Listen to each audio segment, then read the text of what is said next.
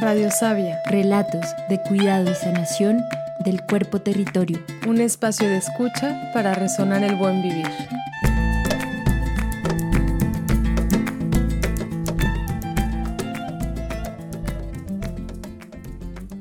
Sabemos que la sanación y el cuidado se tejen en el hacer, por eso compartimos prácticas que nos acompañan en nuestros ciclos. En esta práctica de luna llena, Lorena Cabnal, sanador indígena maya Quechí Xinca, habitante de Ximuleu, Guatemala y miembro fundadora de SCAT, Red de Sanadoras Ancestrales, nos comparte su palabra de guianza en temas de sanación, salud y alimentación, para tener el sistema inmune fortalecido frente a la pandemia. Les dejamos con Lorena.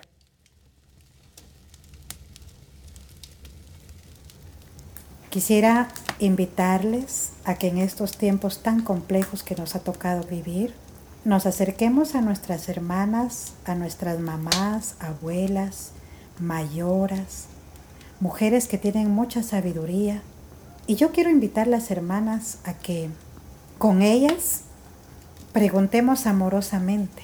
Lleguemos a visitarlas, tal vez, no sé, con lo que comen nuestras abuelas, nuestras ancestras, o quizá el cacao, el choclo o el maíz, la yuca, la papa, el ñame, lo que comen, lo que les gusta, las tortillas, los tamales, los frutos de la tierra, semillas. Acerquémonos, visitémoslas. Yo sé que nos han trabajado lo del quédate en casa. Estamos llamando al sánate casa, sánate en tu territorio, sánate con las mujeres, el despertar de la memoria sanadora en estos tiempos.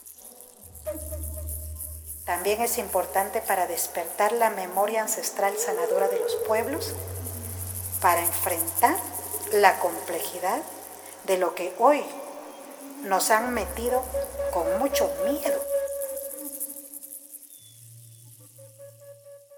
Yo quiero hacer un llamado a la sabiduría sanadora de los pueblos, que no tenemos miedo y que hemos enfrentado grandes pestes, no ahorita.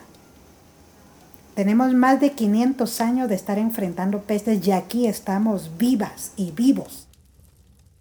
La contaminación del agua, la contaminación de la tierra, las grandes industrias de alimentos chatarra, la Coca-Cola, McDonald's, todas las comidas que te venden en esas bolsitas, eso ha debilitado la memoria inmunológica, es decir, la respuesta de tu cuerpo con las enfermedades.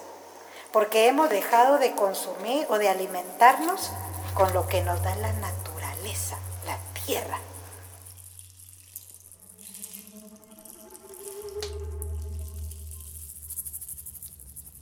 Invito hermanas, hermanos, hermanas en territorios indígenas a que dejemos de consumir azúcar.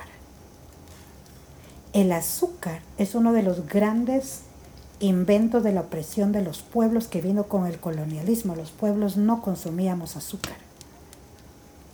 Escucha bien, abre tu corazón.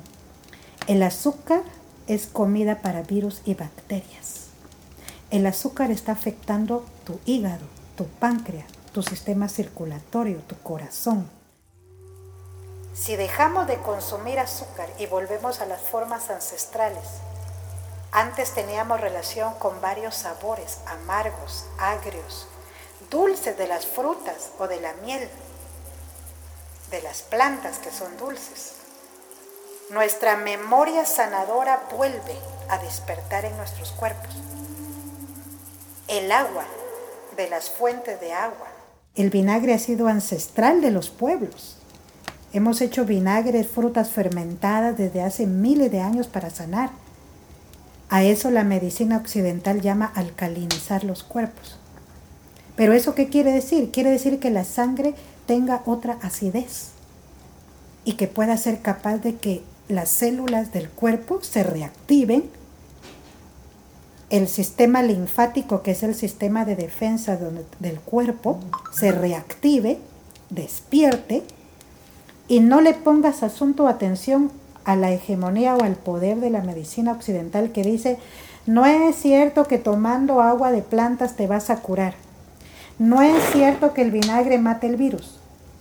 Si queremos escucharlo con el corazón, es cierto que el vinagre no va a matar el virus del, del, del COVID-19. El vinagre no lo mata, el limón no lo mata, varias plantas no lo mata. Pero escucha bien,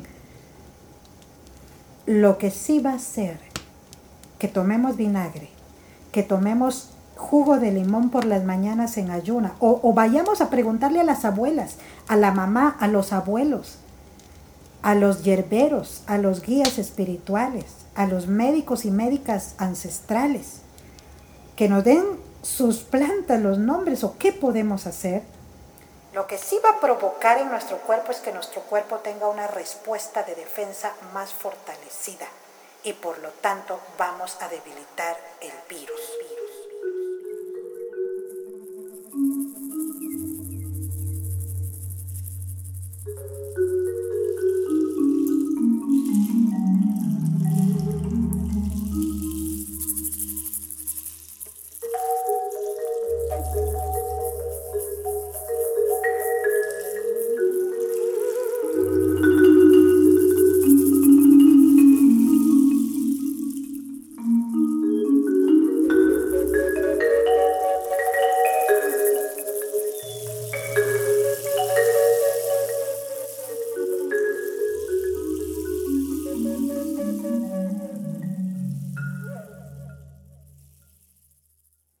Quiero dejar mi palabra para recordar que en nuestros pueblos ha habido mucha sabiduría. Hay muchas plantas amargas que fortalecen el sistema inmunológico o las defensas del cuerpo. Hay muchas semillas.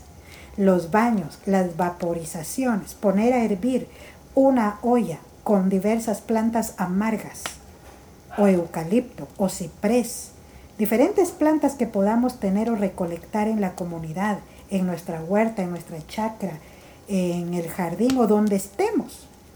Poner a hervir por lo menos media hora y que el vapor llegue a, la casa. Si, si dormimos en un cuartito, pues ahí ponemos la olla adentro, tomamos precaución con los niños y niñas, cerramos o ponemos mantas o como lo hacemos y ahí el vapor a respirarlo, a traer otras relaciones con los baños.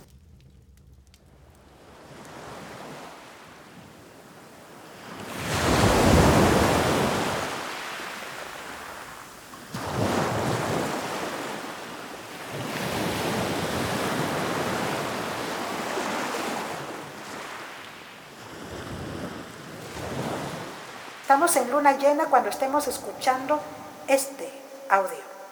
La luna llena quiere decir más agua en los cuerpos, más agua en las copas de los árboles.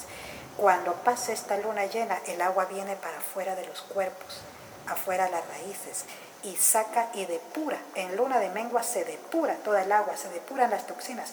Invito a que en esta luna llena tomemos agua de plantas diuréticas. ¿Qué plantas te hacen orinar? Pregunta en tu comunidad, pregunta a tu mamá, pregunta a, tu madrina, a tu papá, a tu abuelo, a la abuela. Pregunta, ¿qué plantas? Porque si las abuelas, abuelos, abuelas han sobrevivido, ha sido con una memoria ancestral sanadora. Quiero dejar estas palabras. Se sana el cuerpo, se sana el corazón, se sana el espíritu, se sanan las relaciones con la vida con la tierra, con otros cuerpos.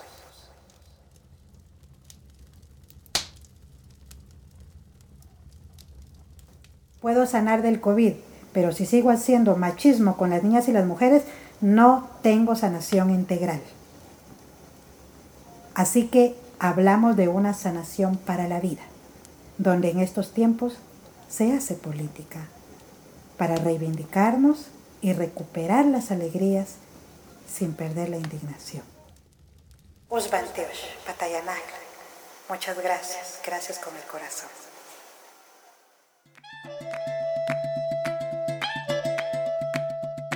Gracias a Lorena Cabnal por su compartir. Feliz depuración y hasta el próximo episodio en Luna Nueva.